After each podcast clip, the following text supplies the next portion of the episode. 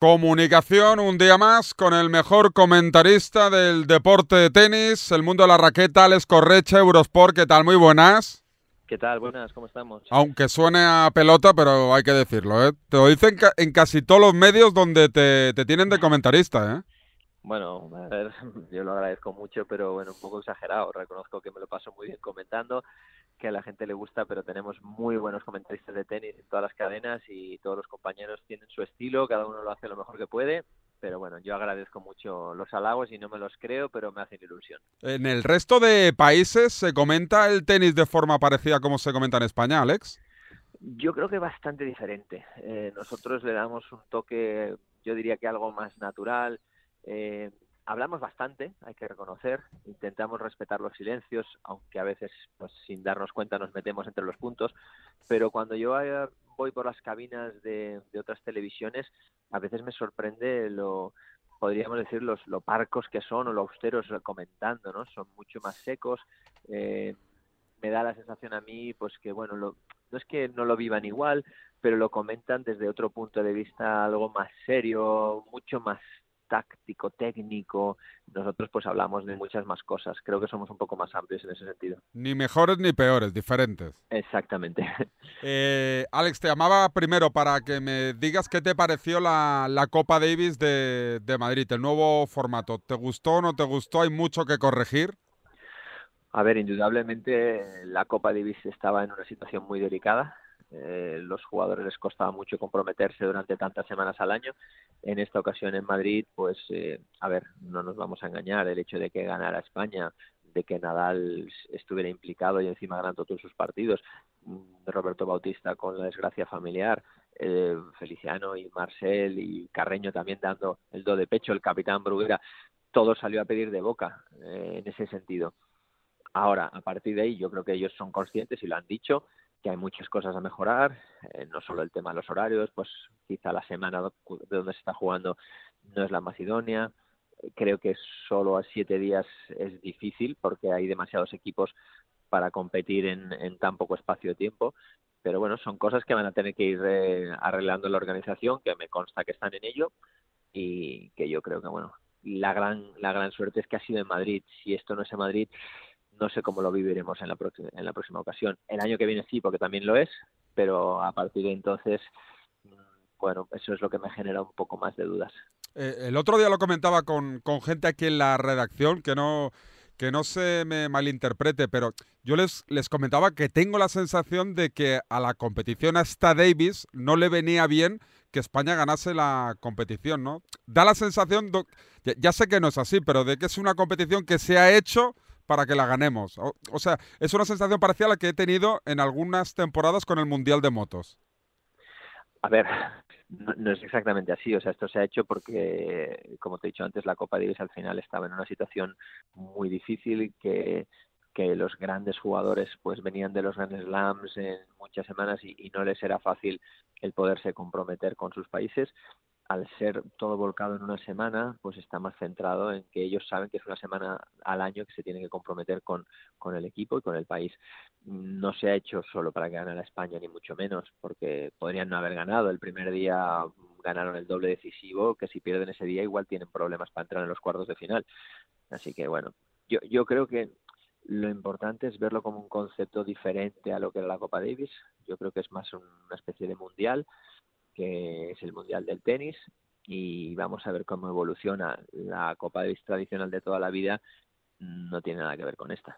Y Alex, en esta Copa Davis se depende más que nunca de que tengas a los a los tres grandes, no ha podido ser los tres porque uno no ha querido, pero tener a, al Nadal y al Djokovic de, de turno o no? Lo digo por el, por el tema de entradas, porque al final eh, vendes entradas en función de, al margen de, cuál sea tu país, de, de, los supertenistas. A ver, por encima de todo, los torneos tienen que estar eh, por encima de los jugadores, porque esto es como cuando se juega el Mutua o el Godó en Barcelona. Eh, lo que tú quieres es, es, que la gente vaya, independientemente de quién está en las semis o en las finales. Pero no vamos a negar que cuando jugamos en España es básico que esté Rafa en las últimas rondas. Eso es, es lógico. Eh, la suerte con Rafa también en el equipo es que él te puede jugar el doble, es como se ha demostrado. Al jugar partidos a tres sets, pues él se puede implicar también después a jugar el dobles, que eso es una ventaja muy grande. Y respecto a Serbia, bueno, ellos trajeron a Djokovic, jugó su individual y después en el doble decisivo pues se le escapó por teniendo pelotas de partido. O sea, sí que influye tenerlos. ¿eh? No, no podemos obviar que son los mejores y, y marcan una diferencia grande. Al jugar a tres sets da un, algo más de posibilidad a equipos más pequeños, en este caso como Canadá, pues que, avancen en las rondas finales, porque con un banquillo de dos jugadores prácticamente te puedes meter en la final, cosa que eso en la Copa Davis tradicional normalmente te pasaba bastante factura porque jugaban al mejor de cinco sets y física y mentalmente era más complicado.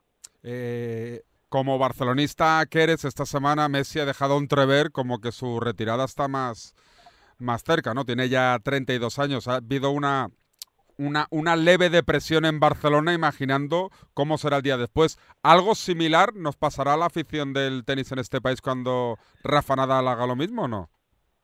Leve no, profunda. eh, está claro que Messi, no, en este caso Nadal, sí, sí que lo vamos a notar y mucho. Van a dejar un vacío irreemplazable. Lo que pasa que mientras estén hay que disfrutarlos, valorarlos y, y agradecerles lo que, lo que nos dan. Yo creo que, a ver, el comentario de Messi es más de decir, tengo que disfrutar el momento porque yo no sé esto cuándo se va a acabar. Rafa un poco lo mismo, cuando él habla, cada gran torneo que, que triunfa, pues lo comenta, ¿no? Eh, está valorando más el momento, porque cuando eres más joven ves muchos años por delante. Ahora cada torneo que triunfas, pues vas pensando, bueno, eh, valoremoslo mucho, porque vamos a ver qué es lo que pasa. Pero vaya, yo creo que todavía les queda cuerda para rato, tanto a Messi como, como a Rafa, y, y no voy a negar que cuando no estén, pues va a ser duro profesionalmente y deportivamente hablando. Y para los, los, los, los profesionales de la formación del tenis será duro pararle los pies a la gente que esté ya reclamando barra obligando a que salga el nuevo Rafa Nadal, ¿no? Igual que el nuevo Messi. Bueno, pero es que quien haga eso es que no tiene ni idea de deporte. Sea, yo creo que lo que hay que intentar es que la, los niños y las niñas que crecen eh, desarrollen al máximo sus posibilidades eh, con, con, lo que tienen, sin compararlo con los demás.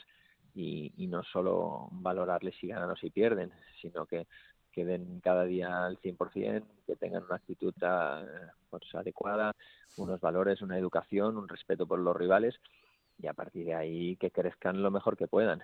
Yo creo que todo lo que no hagamos así nos vamos a equivocar como sociedad y, y en mi opinión yo como padre lo único que busco es que mis hijas sean felices, sean respetuosas con, con todo lo que hacen y que sean agradecidas.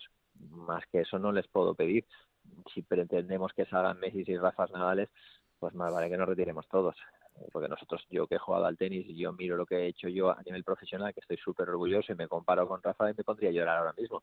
Pero es que no te has de comparar. Cada uno tiene su carrera y sus formas de vivir y, y de explotar al máximo sus condiciones.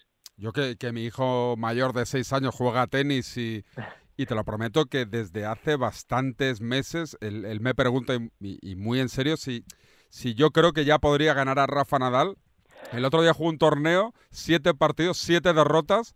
Bueno, el chaval destrozado, ha tardado un mes en recuperarse, pero creo que va a ser mano de santo, ¿eh?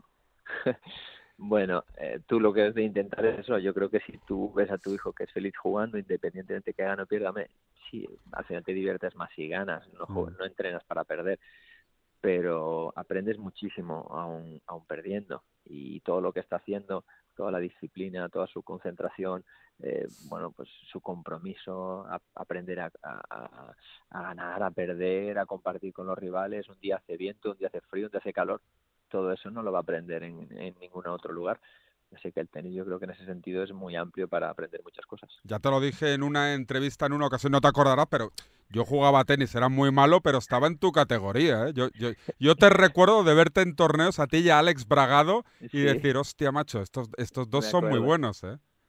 Bueno, teníamos la suerte esa que crecíamos los dos y ganábamos muchos muchos partidos, muchos torneos juntos y la gente nos relacionaba mucho porque las grandes finales las jugaba Alex, Alex Correcha y bueno, por suerte somos muy amigos, pero bueno, yo me dediqué al tenis profesional y él se dedicó al tenis pero de otra forma siendo entrenador y siendo formador y también le ha ido bien. Al final es lo que te digo, no no todo el mundo tiene por qué ser eh, tenista o top ten o, o ganar grandes títulos puedes desarrollar tu carrera de otras formas. Me pegó dos roscos que la, la, la, única vez que jugué contra él, contra ti no jugué, me pegó dos, me metió dos roscos que vamos, salí en bicicleta a la pista, ¿eh? Oye, y Y, voy acabando. ¿Tú a qué edad te retiraste, Alex? ¿Y por qué? ¿En qué momento dijiste se acabó?